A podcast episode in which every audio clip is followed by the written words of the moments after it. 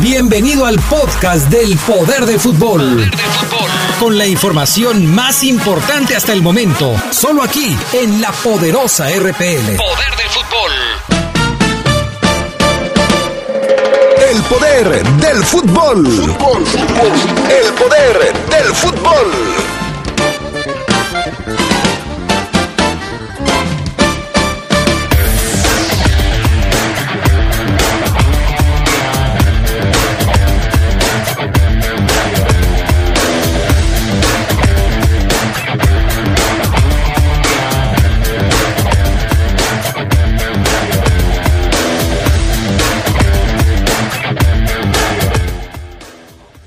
Tendremos un viernes de Orgullo Esmeralda con Gerardo Lugo, recordando a uno de los grandes goleadores de la fiera en los últimos años.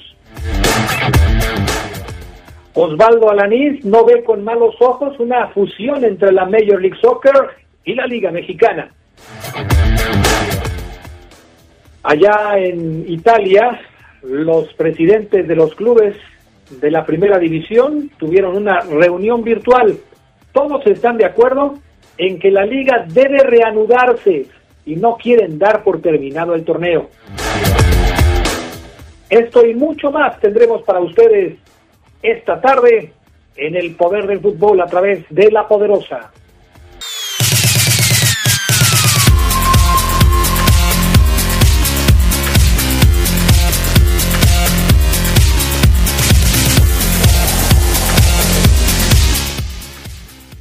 ¿Qué tal amigos? ¿Cómo están ustedes? Muy buenas tardes, bienvenidos a esta edición de fin de semana del Poder del Fútbol, viernes primero de mayo del año 2020, ¿sí? Día del Trabajo. Saludo a toda la gente que hoy está escuchando el programa justamente en el Día del Trabajo. No hubo desfile por cuestiones ya conocidas, hay que mantener la sana distancia y evitar cualquier tipo de problemas. Pero nosotros aquí estamos listos para llevarles toda la información.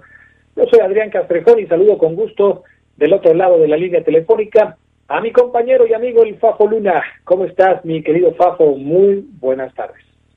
Hola, ¿qué tal, mi estimado Adrián Castrejón? Buenas tardes, te saludo con gusto a ti y a toda la gente en el poder del fútbol. Hoy viernes, como tú lo decías, primero de mayo, Día del Trabajo, y lo celebramos no como la mayoría, eh, descansando, sino también, sino también trabajando. Me dijo un hoy, hoy, eh, una persona, Adrián, ya se, ya se ocupaba un puentecito, un puentecito, ¿Cómo puentezote.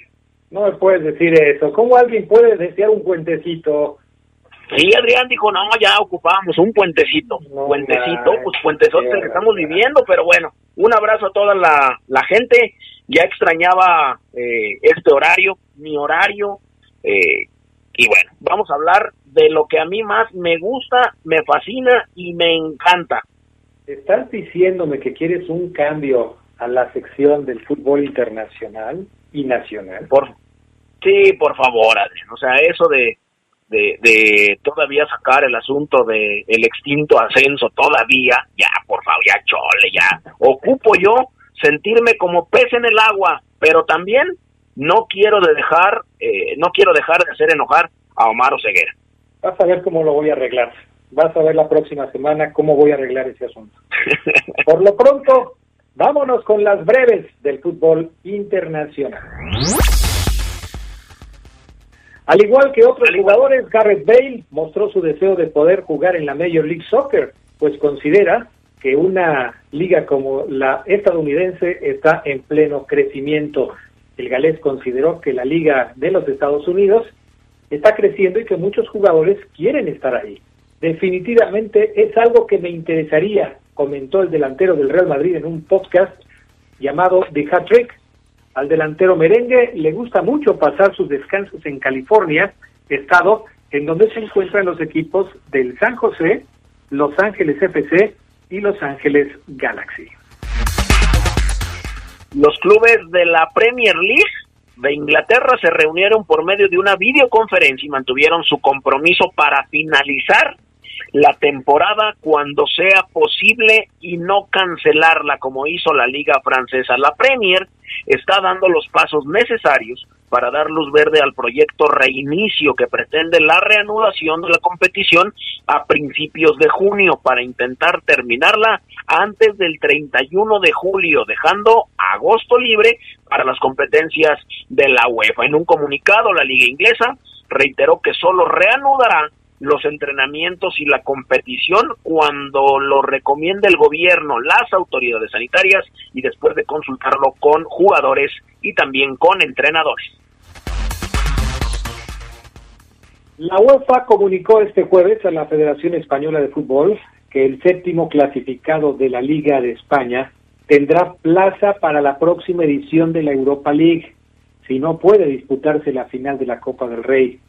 De esta forma, la UEFA descarta la opción planteada por la Federación de España para que en caso de no jugarse la final copera y si uno de los dos finalistas ya tiene plaza para la competición europea, el otro finalista participara en la Europa League 2020-2021. La final de la Copa, que deberá enfrentar al Athletic Club y a la Real Sociedad en Sevilla, todavía está en el aire. Bueno, hay que hablar también, no dejar de lado el asunto del Barcelona, regresar al Barcelona o que un equipo pague 100 millones de euros son las opciones a futuro que tiene el brasileño Felipe Coutinho. El sudamericano se encuentra prestado con el Bayern de Múnich con una gran opción de compra no obligatoria de 120 millones de euros. El jugador tiene 27 años, llegó al conjunto culé pasado el mes de enero del 2018, vería más cerca su retorno al Camp Nou, donde Quique Setién ha expresado públicamente que no le caería mar con tal con él. Coutinho fue operado el sábado pasado por una lesión en el tobillo derecho, aunque solo deberá estar inactivo por dos semanas mientras espera la reanudación de la Bundesliga por esta pandemia. Con apenas un par de juegos en la Major League Soccer, pero ya algunos meses en plena competición, Osvaldo Lanís se ha convertido en voz del balompié mexicano en tierras norteamericanas. El zaguero ve la posibilidad de una fusión de la Liga MX y la MLS con buenos ojos, pues formaría de mejor manera a los futbolistas, haciendo los jugadores aún más completos. Creo que sería algo muy bueno tanto para la Liga Mexicana como para la, L, la MLS, perdón. Creo que combinar dos tipos de juegos te hacen un jugador más completo. Esto lo señaló el señor Osvaldo Alaniz en una entrevista que le concedía la cadena Fox y que bueno, pues eh, hace pensar que ahora que está en los Estados Unidos, pues ya le gustaría ver una liga entre los dos países. Son las breves del fútbol internacional. Bueno, vamos a otras cosas, mi estimado Fafo Luna. En Italia, los dueños de los equipos no quieren dar por terminado el torneo. Se reunieron en una videoasamblea y todos, todos quedaron de acuerdo en que quieren concluir la campaña. Y obvio, pues que la televisión les pague la última cuota correspondiente a los derechos que queda pendiente. Nadie da paso sin guarache. La Serie A dice nosotros terminamos y que la tele nos pague lo que falta. Aquí el problema es que Vincenzo Spadaforo, el ministro de Deporte de Italia, sigue siendo de la idea de cancelar el torneo, de lo que le falta al torneo de Italia y pensar ya en la próxima temporada. ¿Qué te parece? Fíjate que aquí, Adrián, el problema no es, no es si terminarla o no. Tú sabes que el problema es la televisión. Si tú no le estás, si tú le ofreciste un 100% de un evento y la televisión te pagó el 100% del evento y tú le entregas nada más el 60, la televisión te va a decir, entrégame el 40 restante, el 40 que no me lo diste, el 40% de los juegos que no hubo, entrégame el dinero. Es por eso que en, Inglaterra, ya lo decíamos, tuvieron que llegar a un acuerdo, ya están viendo qué tienen que hacer, ya están viendo los tiempos, ya están estructurando la, la, la, temporada reinicio, como le llaman ellos, pero no le van a regalar ni le van a regresar, mejor dicho, ni, ni un centavo a la televisión, es lo que no quieren. No sé qué tan difícil sea o qué tan viable sea que regresarle dinero también a la televisión por los derechos del calcho. Igual pasa en México. No jugaste, pues entonces regrésame el dinero que te pagué por los partidos que no vi. Es un asunto complicado, desde luego. No quieren dar su brazo a torcer los equipos de la Liga de Italia, porque no son tres pesos, ¿eh, Fabián Luna? Es una cantidad muy importante de dinero la que creo que creo que es la cantidad más importante de ingreso para un club profesional. Definitivamente. Oye, ¿ya te fijaste que el futuro de el señor Héctor Herrera podría estar con el equipo de los Hammers, con el West Ham? Según la información que, llega de, de allá de Europa, pues parece que no ve mal esta posibilidad, ¿eh? Sí, sí, sí, sí, veíamos que, que, estaría en la mira del West Ham de la Premier League, equipo o ex equipo en donde militó el buen eh, Javier Hernández y también militó alguna vez eh, Barrera, el de Pumas. Este, estos dos chicos mexicanos estuvieron por allá y bueno, ahora dice el diario británico de Independent eh, que los Hammers tendrían como prioridad fichar a Héctor Herrera eh, pero ya lo habían visto en el pasado mercado. Pero bueno, Héctor Herrera decidió quedarse en el Atlético de Madrid. Sin embargo, lo buscarían de nuevo. David Moss es el equipo, es el director del equipo de los eh, Hammers. 30 años tiene el mexicano, llegó gratis con los colchoneros desde el Porto de Portugal y sería un negocio para el Atleti, considerando que no pagaron nada por él. 833 minutos en su primera temporada, nada más, son pocos, pero bueno, Héctor Herrera podría tener cabida en la órbita del West Ham. No sé si algún otro equipo más importante que el West Ham pueda también ir por él. Sería, me parece, un paso hacia atrás en la carrera de, Héctor Herrera. Es más el Atlético de Madrid que el West Ham. Aquí el problema, estimado Fafo Luna, y no sé si compartas el punto de vista, es que en el Atlético de Madrid no juega y en el West Ham podría tener oportunidad, pero pues habrá que ver si también ahí, en caso de llegar, se le toma en cuenta, porque si no sale la misma. Sí, así es, tienes, tienes toda la razón. Es un equipo que hace mucho que no pelea puestos importantes, que a lo mejor el primer eh, el primer resultado que podría dar eh, el mexicano junto con todo el equipo si es que llega al West Ham, pues es eh, entrar entre los primeros seis y jugar la Europa League y ya después ir al, ir ir eh, repuntando. De los equipos en los que ha estado allá en Europa sería el peor para Héctor Herrera. Ya estuvo en el Porto, ya estuvo en el Atlético de Madrid y posiblemente su próximo equipo podría ser el West.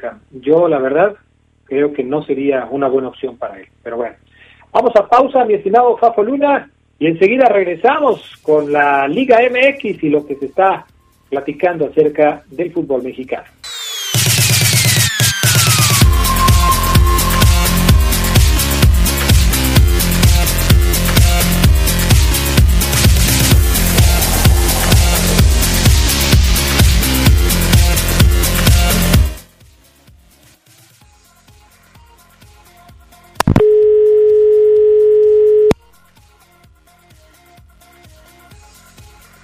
Ok, ¿entro yo? Ok, perfecto. Bueno, ya estamos acá de vuelta en el poder eh, del fútbol para ahora hablar de eh, nuestra liga mexicana, nuestra, nuestra adorada liga mexicana.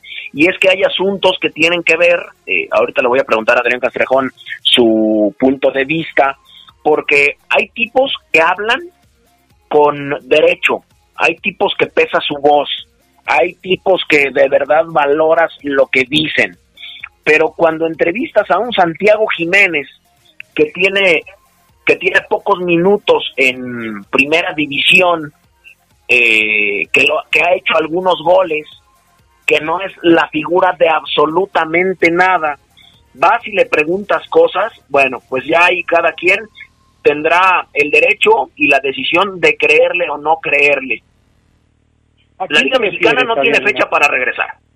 Y Santiago Jiménez, el hijo del Chaco, un tipo que fue figura en el fútbol mexicano, no así su hijo, dice Santiaguito que Cruz Azul debería recibir el título en caso de no existir una solución para el clausura 2020. Dice eh, Santiago, mejor conocido por algunos como Santi, 10 jornadas es muy poco, pero es meritorio también porque tuvimos rivales difíciles. Y si estamos en primer lugar es por algo, sería injusto de las dos formas, pero yo creo que sí nos deberían de dar el título. Yo quiero ser campeón, obviamente no es lo mismo que te den el título por oficina, pero esas 10 jornadas deben valer. Si no hay otra forma, nos deberían de dar el título. A este ilustre desconocido, Adrián, que ha jugado algunos minutos, que se ha ganado la titularidad en Cruz Azul, pero que hasta el momento no es la octava maravilla del mundo, quiere que le den el título a Cruz Azul si no hay manera de que se pueda reanudar la Liga MX. No, yo no estoy de acuerdo con él. Nunca he estado de acuerdo en que el torneo se defina de esa manera. En el fútbol mexicano las reglas son muy claras. Hay que jugar una liguilla para ser campeón. Si no, pues cuántas veces el primer lugar de la tabla hubiera sido campeón. Yo creo que en el peor de los casos, en el peor de los escenarios, tendría que jugarse una liguilla inmediatamente después de que el fútbol mexicano regresara a la actividad. Quizás te chutas los siete partidos que faltaban de la liga y con los que están ahí en los ocho primeros juegas una liguilla. Ese en el peor de los casos. Pero yo creo que se tiene que jugar el resto del campeonato. Fechas dobles, lo que tengas que hacer, jugarlo. A mí me parece que así tendría que ser. Ahora, dice el Chaquito Jiménez, Santi Jiménez, que deberían darle el título a Cruz Azul porque tiene partidos muy difíciles jugados ya y que eso le da cierto derecho, ¿no? Fíjate, estaba yo revisando aquí, mientras tú hablabas, estaba yo revisando los partidos de Cruz Azul para ver con cuántos la parte alta de la tabla se ha enfrentado ya y cómo le ha ido. Por ejemplo, Cruz Azul no ha jugado contra León. Ese partido todavía no está y el León es el, el segundo lugar de la tabla. Ya jugó contra Santos, le ganó 3 a 0. Ya jugó contra el América, le ganó también 1 a 0. ¿Contra quién más jugó el equipo de Cruz Azul? De los que están en la parte alta de la tabla. Hay que revisar ahí porque ya se me cerró aquí la, página. Ahorita te digo. Jugó también contra Chivas, le ganó 2 a 1, lleva 3 de los que están entre los ocho primeros. Pero no me parece que sea todavía como echar las campanas al vuelo, ¿no, Fabián Luna? Digo, también jugó contra otros que están abajo en la tabla y que pues eso les dio la oportunidad de sumar posiciones en el tablero. Que no me diga esas cosas. Por ejemplo, le ganó al San Luis, que es lugar, el lugar 14, le ganó al Toluca, que es lugar 15. No me puede decir eso el señor eh, Chaquito Jiménez. Sí, no. La, verdad es que la verdad es que es que dista mucho Adrián todavía que él tenga eh, un, un una que sea una voz autorizada para para que diga eso. Todavía le falta jugar eh, con el León y si juega contra Nicolás Sosa, que ya dicen muchos que ya en el templo de San Judas tal vez ya quitaron a San Judas para poner a, San Nico Sosa, pero bueno, imagínate, le va a ganar, le va a ganar Nicolás Sosa, que hoy está convertido en un jugadorazo, jugadorazo del, del Club León. Oye Adrián, fíjate que otro asunto es el de Juan Ignacio Dineno, que llegó a Pumas para este torneo, anotó cuatro goles en ocho partidos previo al parón y en entrevista el delantero argentino señaló que por ahora solo piensa en el cuadro del Pedregal, aunque no descartó en algún momento pues jugar con América, ¿eh? Estoy en Pumas y estoy contento. En un futuro el sentimiento de pertenencia sería muy fuerte, pero es fútbol y uno nunca sabe sobre jugar con América. América, América obviamente pues, es el clásico rival al que siempre se le quiere ganar, que le vaya mal. Sabemos que no se pierde con América en un clásico. Odio es una palabra muy fuerte, pero es una rivalidad.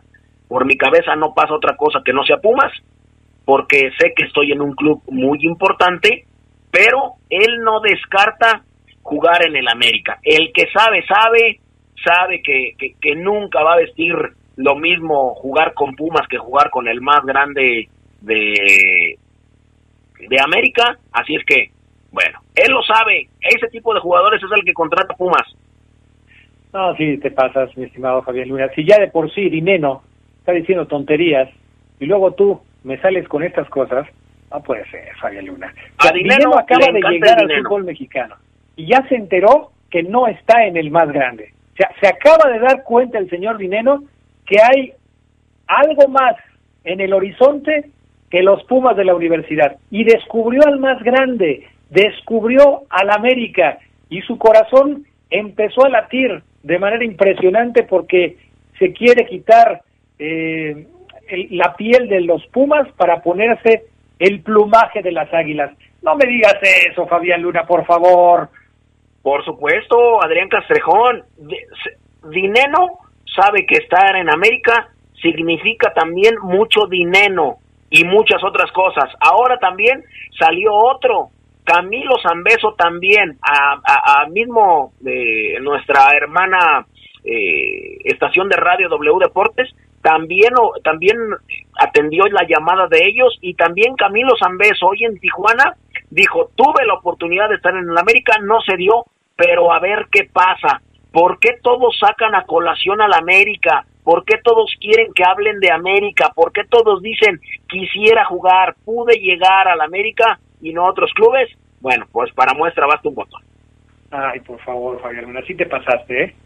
Sí te pasaste, pero caray, como es primero de mayo, voy a tener que tener un poco más de paciencia contigo porque cada cosa que dices en relación con tu equipo de las Águilas del América. ¿Algún otro tema importante que haya que destacar, mi estimado Fafo Luna, con relación a la, pues- al máximo circuito? Pues fíjate que eh, creo que está todo dicho, Adrián, aunque también quería que me dieras tu opinión antes de irnos a la pausa así rápidamente, eh, porque en Irapuato, en Irapuato van a invertir 90 millones de pesos para remodelar el Sergio León Chávez. Oye, Va a buscar cumplir con los requisitos de la Federación Mexicana de Fútbol, pero con la abolición ya del ascenso, pues ah, no hay certidumbre sobre el futuro del fútbol en la ciudad. Quería saber tu opinión sobre qué opinas que le van a meter 90 millones de pesos al estadio, pero no tienen equipo. Pero ya le habían metido una lana, ¿no? O sea, ¿va a ser más lana todavía? Sí, mucho más dinero. Ahora sí, Adrián, se viene embutacado, se viene un exterior eh, decente, se vienen muchas cosas, baños nuevos, muchas cosas para el Sergio León Chávez. Oye, te voy a encargar que platiques con un buen amigo de nosotros, que está muy enterado de todos estos temas. ¿Por qué no le haces una entrevista a Chucho Vázquez y la presentamos la próxima semana? Sí, yo me encargo de esa entrevista con, con Jesús Vázquez Guerrero. Va, es un tema muy importante porque ¿cómo le vas a invertir 90 millones a un estadio que no tiene equipo, ni de segunda, ni de tercera, menos de ascenso y por y, pues claro, ni de primera división. Que no se te haga raro, Fabián Luna. Si en Mazatlán hicieron lo mismo, en Mazatlán pararon un estadio de la nada de la nada, con la única esperanza de tener un equipo de primera división. Ahí está el elefante blanco, un estadio de, de fútbol en Mazatlán que no tiene equipo. ¿Cuántos millones de pesos se metieron en esa inversión? Es impresionante. ¿eh? Para un país como México, en donde las cosas son difíciles, en donde el dinero no se da en los árboles, invertir una cantidad de dinero eh, como esa para construir un estadio cuando no tienes un equipo de fútbol, vaya, es un asunto increíble. Pero bueno, ya veremos entonces. Mi estimado, mi estimado Adrián Castrejón, le quiero mandar un saludo a Oscar Torres, el Changuito, o a Chavita Flores, al menor que nos trató hoy en la mañana excelente, y le quiero también mandar un saludo muy eh, muy grande al pro, al bebé, al buen al buen Gil, un abrazote a toda la banda del barril que, que pues se la está rifando ahí. Son futbolistas, Adrián, muchos, que juegan en el barril, tú lo sabes, y que ahorita están viviendo esta, esta crisis del coronavirus. Caramba. Bueno, lo bueno es que hoy no le mandaste saludos al de siempre. Ah, un saludo al Manuel Angas. Ay, te faltaba. Dice Adrián, siempre se pasa el fajo, dile que sea más neutral en el programa y que se le quite lo cabezón Luna de parte de Julián Olvera, saludos. Pero cabezón yo creo que te lo dicen por terco, ¿no? Porque eres muy terco. Sí, pues yo, yo, yo, no, Adrián, pues cabezón nunca se me va a quitar así, así, así me voy a morir. Ah, yo pensé que te lo decían por terco, mi estimado Fabián Luna. Bueno, gracias, mi estimado Fafo Luna, sigue disfrutando del primero de enero. Del primero de mayo, Adrián. Perdón, sí, del primero de mayo. Gracias. Una, una, un abrazo, un saludo al inútil, que ese sí está disfrutando del primero de mayo, y un saludo también al Geras Lugo. Perfecto. Y al Charlie Contreras, ¿no? Al Feras, ¿no? Ah, no, sí, también. A mi, a mi inseparable escudero, Carlos Contreras, mejor conocido como el Charlie. Bueno, vamos a pausa. Gracias, Fabián Luna. Regresamos con el reporte de la fiera.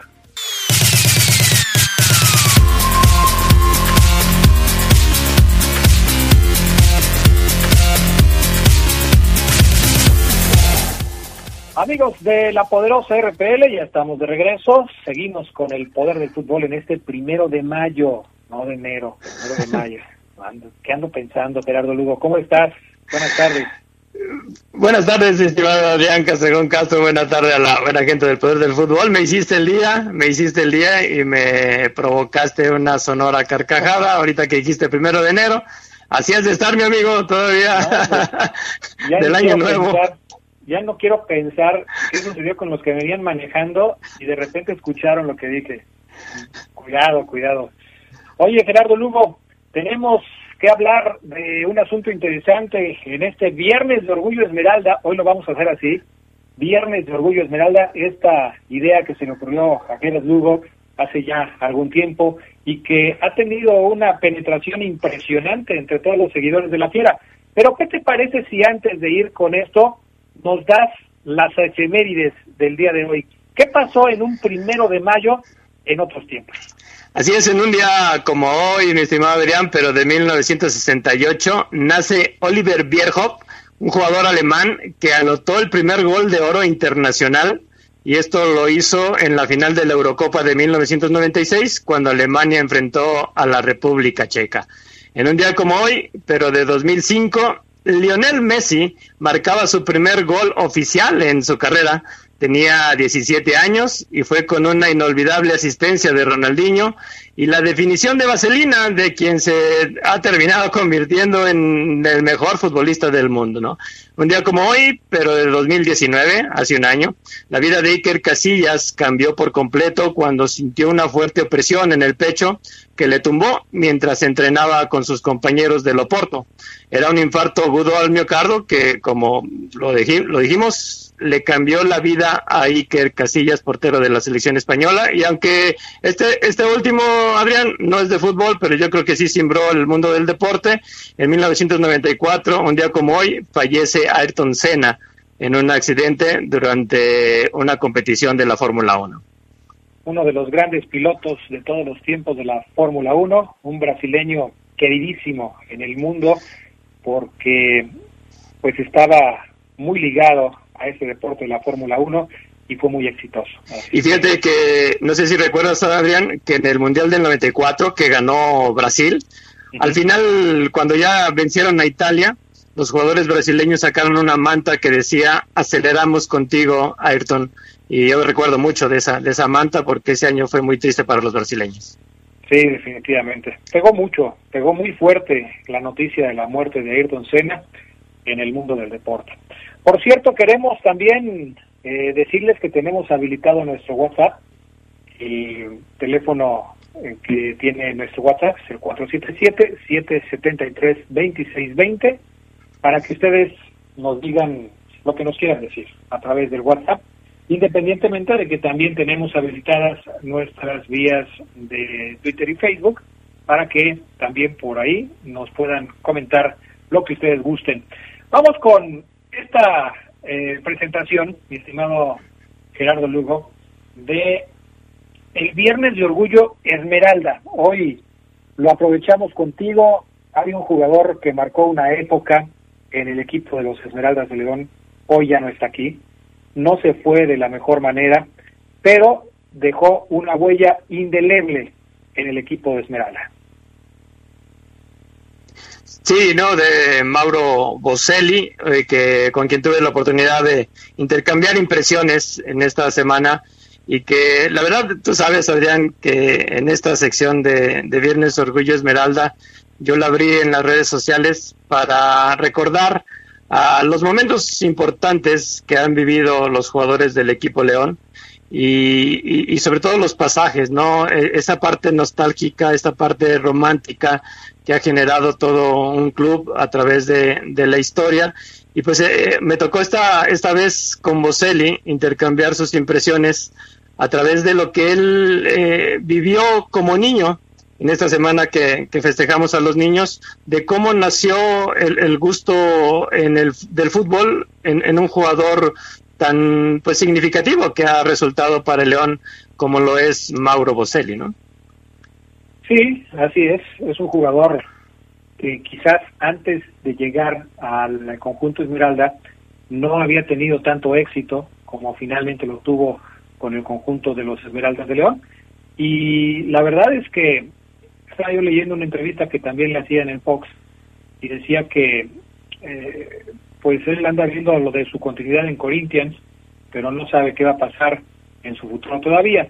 ¿De qué platicaste tú con Mauro Boselli que te llamó la atención, estimado Gerardo Lugo? Fíjate, sobre todo yo le, yo le preguntaba a él que cuándo había sido su, su primer contacto con la pelota, eh, en qué momento él empezó a, a tener ese cariño, por un deporte como, como el fútbol y me comentaba que eh, hasta los cinco años, como todo niño, el fútbol no le, no le interesaba, ¿no? Era, era jugar a otras cosas. Eh, los primeros días en, el colegio, ahí en, el barrio de Barracas, en Argentina.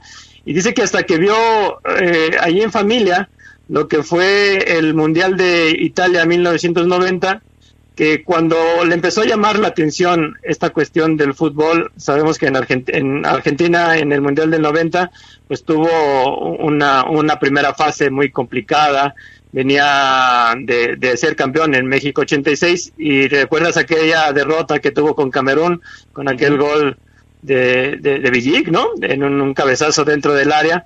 Y Argentina pasa, pasa de, de manera pues milagrosa como tercer lugar de su grupo eh, y ya después derrota a Brasil en octavos de final y luego a Yugoslavia y luego a Italia en la semifinal eh, eh, para pasar a la final contra Alemania.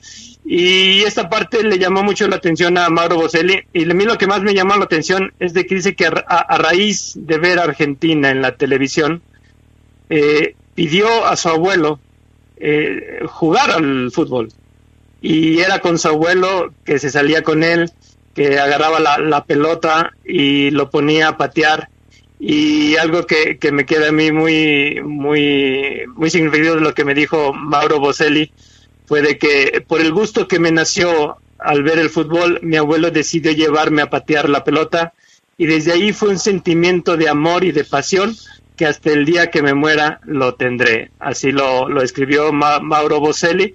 Y como no, Adrián, yo creo que todos tuvimos esa oportunidad de tener con papá, con el abuelo, de poder disfrutar de una tarde pateando la pelota, ¿no? Y sabes que también me llama la atención que tenga tan claro cuándo se empezó a dar cuenta de que el fútbol significaría algo importante en tu vida. A veces, como un juego, pues tú empiezas y, vas dándole patadas a la pelota y todo lo que esto significa, pero como que no eres consciente de que esto puede marcar el rumbo de tu vida, de que cuando seas un adulto te vas a dedicar a eso y vas a seguir disfrutando de este juego de niños. Y la verdad es que me parece que también es afortunado al reconocer ese momento tan importante que cambió su vida. Y sí, fíjate, yo no, sé tú, Adrián, pero e, esa frase que, que, me compartió Mauro, eh, yo recordé y tengo una foto donde estoy en mi cumpleaños número 4 con un pastel, con una vela del Chapulín Colorado, pero un balón de cuero que me regaló mi padre y que fue para mí una tarde muy triste cuando lo chuté, salió a la calle y me lo tronó un camión ahí en la calle Camelia, ¿no? Entonces sí, fue algo que, que nos marca y esa parte yo creo que también para Mauro Boselli fue muy importante y algo que también él recalcó fue que eh, la, la, primera vez que utilizó un uniforme de fútbol, ¿no? Él, él comenta, mi primer uniforme fue jugando en mi club de barrio. Recuerdo que mi padre había comprado esos uniformes para ayudar al club fue un sueño cumplido verme vestido igual que mis compañeros, pues sentía que era un jugador de primera con apenas seis años de edad, ¿no? Y bueno, ya lo compartimos ahí en, la, en las redes, en el Facebook del Poder del Fútbol. La, la entrevista donde van a poder ver, Adrián, la foto donde está Mauro Boselli a los seis años de edad con un uniforme de color rojo y negro y la risa y la sonrisa en su rostro a flor de piel, ¿no? Él muy orgulloso de disfrutar ese primer uniforme que tuvo en su vida. Sí, definitivamente son momentos que te quedan marcados.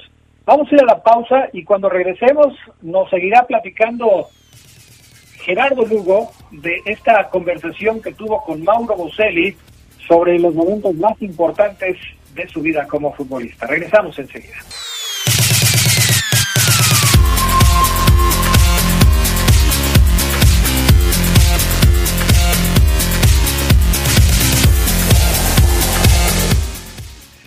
Bueno, pues ya estamos de regreso.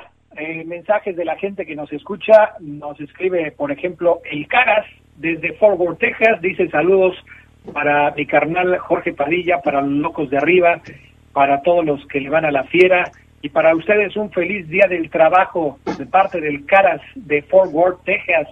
Y también reportándose desde los Estados Unidos, como siempre lo hace nuestro buen amigo Lupillo Paredes que nos manda la foto del día, ¿no? Como siempre, Lupillo Paredes mandando fotos de su colección en sintonía para todos los del Poder del Fútbol, escuchando el reporte Esmeralda. Saludos, mi estimado Lupillo Paredes, hasta los Estados Unidos. Hoy los de aquí de México, los de León específicamente, pues han de estar descansando, mi estimado Gerardo Hugo, porque no hay reportes de la gente de León, ¿eh? Bueno, yo tengo aquí a, tengo aquí a Ismael Pulidos que manda un mensaje que eh, dice que qué bueno que estamos tú y yo platicando sobre, sobre León, sobre Boselli y no Omar Ceguera. Ya ves que se caen muy bien los dos, ¿no? Ah, sí te dijo. sí, así. Y le mando saludos a, a, Fafo Luna, ¿eh? Oye, ¿qué más tenemos de esa charla que tuviste con el señor Mauro Boselli, Gerardo Lugo?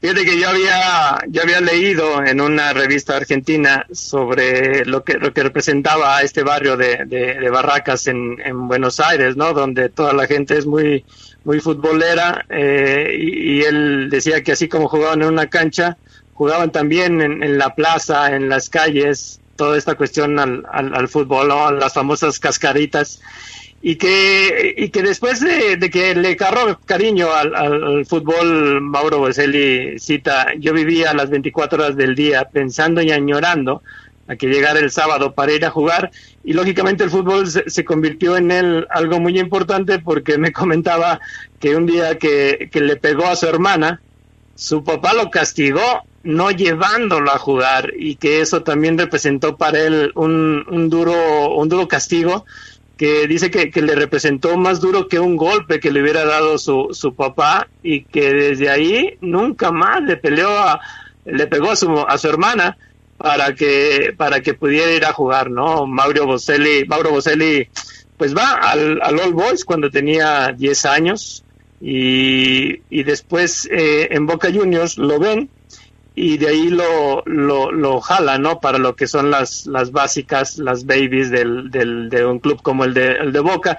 Yo le preguntaba a Mauro que, que, que si él creció teniendo ídolos y él contesta, me crié en la época de Batistuta y Crespo, dos ídolos para mí, ¿no? Y enseguida yo le saqué a colación aquella Copa América del 93, Adrián, que yo creo que a todo mundo nos dolió, cuando México enfrenta a Argentina en la final y en un saque de banda de, creo que fue Simeone eh, le pasa a Batistuta y Batistuta un recorte en el área y con un tiro a segundo poste vence a Jorge Campos para vencerlo y de ahí se nos fue una Copa América que nosotros ya, ya nos ilusionábamos. No sé si recuerdas aquella final.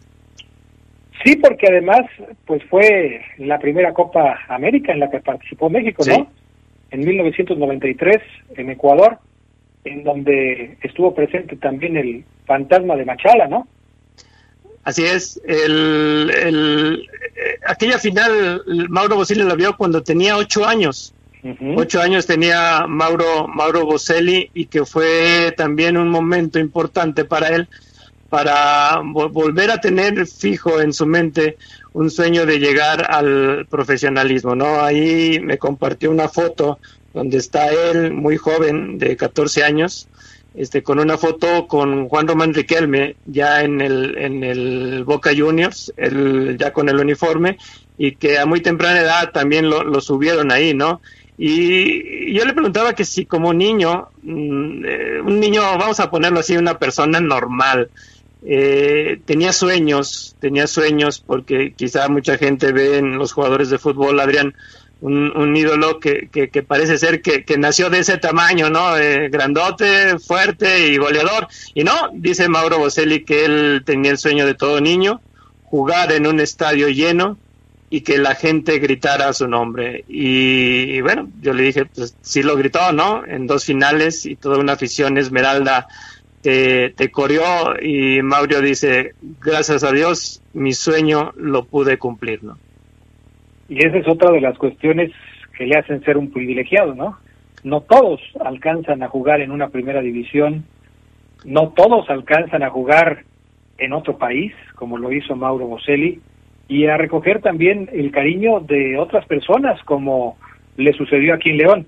Mauro estuvo cerca de convertirse en el jugador que lleve el mote del goleador histórico de la Fiera. Se quedó cerca, Desafortunadamente, la relación entre Mauro y la directiva del Club León no terminó bien y me parece que por eso Mauro no pudo eh, convertirse en el goleador histórico de la Fiera, pero independientemente de eso, muchos lo recuerdan en esta ciudad como un hombre que marcó una época con los verdes, ¿eh?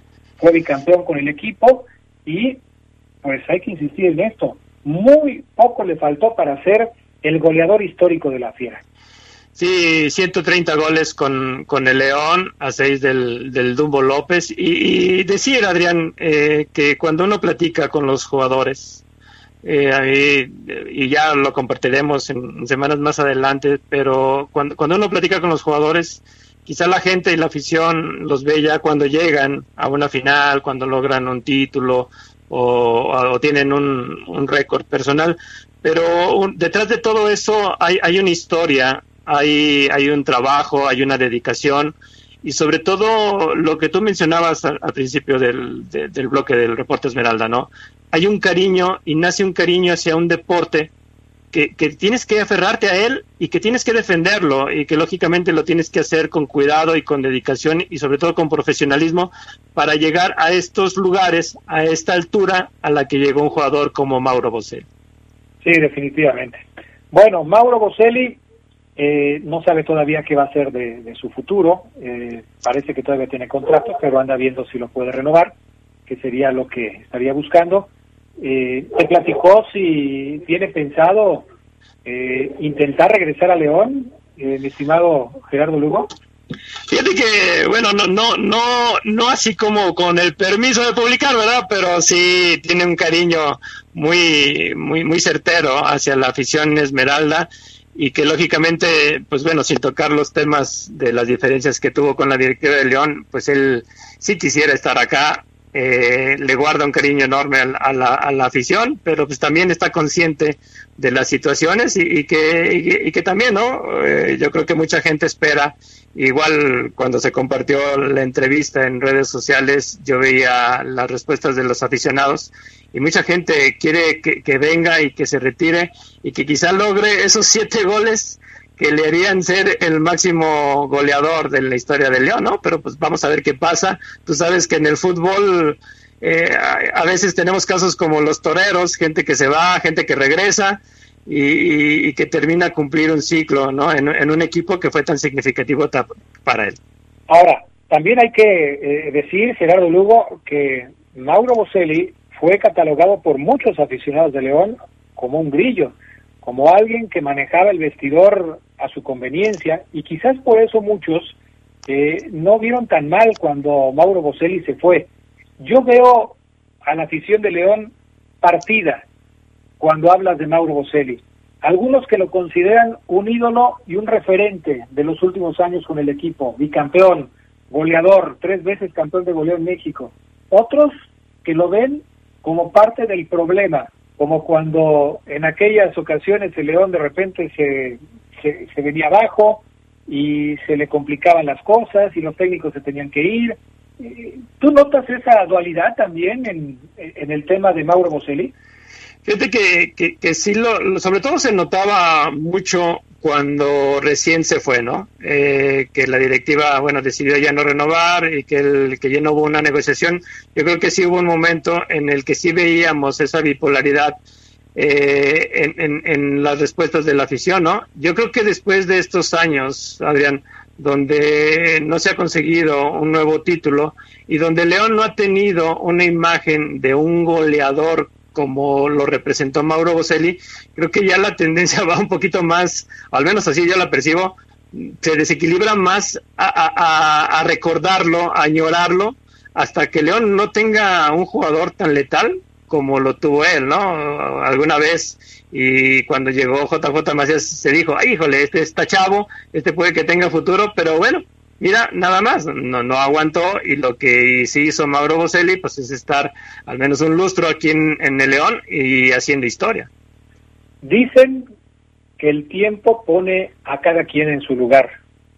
Al paso del tiempo, no dentro de unos dos, tres, quizás dentro de unos diez, veinte años, cuando se hable de Mauro Boselli, quizás las cosas empiecen a tomar ya un rumbo más claro, ¿no?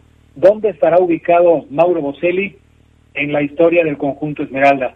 Porque si volteamos hacia atrás, Gerardo Lugo, seguramente muchos de los grandes jugadores que han pasado por la institución Esmeralda han tenido también sus detalles, sus cosas que reprocharles, quizás actitudes que a lo mejor no se conocieron tanto porque no había redes sociales y no había tanta apertura y no todos tenían la oportunidad de acercarse como hoy se acerca uno eh, con este tema de las redes sociales. Había una cercanía diferente, había una cercanía personal y eso también te daba otro tipo de conocimiento de los futbolistas.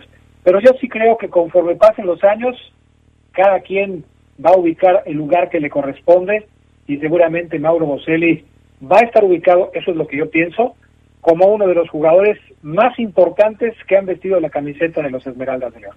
Y fíjate que, Adrián, que igual podemos poner el caso, por ejemplo, el, Chepe Chávez, ¿no? Que, que, yo lo veo que después de estar en el León, ser seleccionado nacional y, y por la forma en que se fue a la UDG, que, que, fue pues una cuestión económica, lógicamente, pero todos hablan del Chepe Chávez que, a través del tiempo eh, se ha consolidado como uno de los grandes del, del Club León, ¿no? Y yo recuerdo que, que, bueno, por pláticas que he tenido con mi papá, con gente de fútbol, me decía que, que, que, fue así, como que caló, caló, caló el hecho de que se fuera el Chepe Chávez y Manuel Guillén a la, a la UDG y así han pasado muchos jugadores de León que han tenido que emigrar y que lógicamente ellos piensan en, en un futuro y sobre todo en el futuro familiar, pero que, que aún la gente y, a través de los años y de la nostalgia y los recuerdos, pues los llega otra vez como a perdonar, entre comillas, y como tú dices, ¿no? Los ubica eh, en una élite de jugadores que le han dado historia ilustre a este equipo León. Muy bien, Gerardo Nuevo Castillo, un gusto haber platicado contigo y recordar en este viernes de Orgullo Esmeralda, pues lo que ha sido Mauro Boselli como jugador y como parte de la institución Esmeralda. Gracias, mi querido Geras Lugo. Igualmente, Adrián, y que pases un buen fin de semana a la, gente del Poder del Fútbol. Y recuerda, hoy es primero de mayo, de mayo. Sí, sí, ya me quedó claro, mi estimado Gerardo Lugo. Hoy es primero de mayo, sí. Es Día del Trabajo y nosotros aquí estuvimos trabajando para todos ustedes. Gracias, Geras Lugo. Saludos. Bueno, gracias también a Panita, a Gusta Gusta, que estuvo en los controles técnicos y también participó aquí en la coordinación de la conexión para poder llevarles a ustedes el poder del fútbol. Gracias. Próximo lunes, si Dios quiere, aquí estaremos de regreso con más de El Poder del Fútbol a través de la Poderosa. Hasta pronto. Quédense en la Poderosa. A continuación viene el noticiero. Hasta aquí la información más relevante del Poder del Fútbol. Escúchanos en nuestro siguiente podcast. Poder del Fútbol.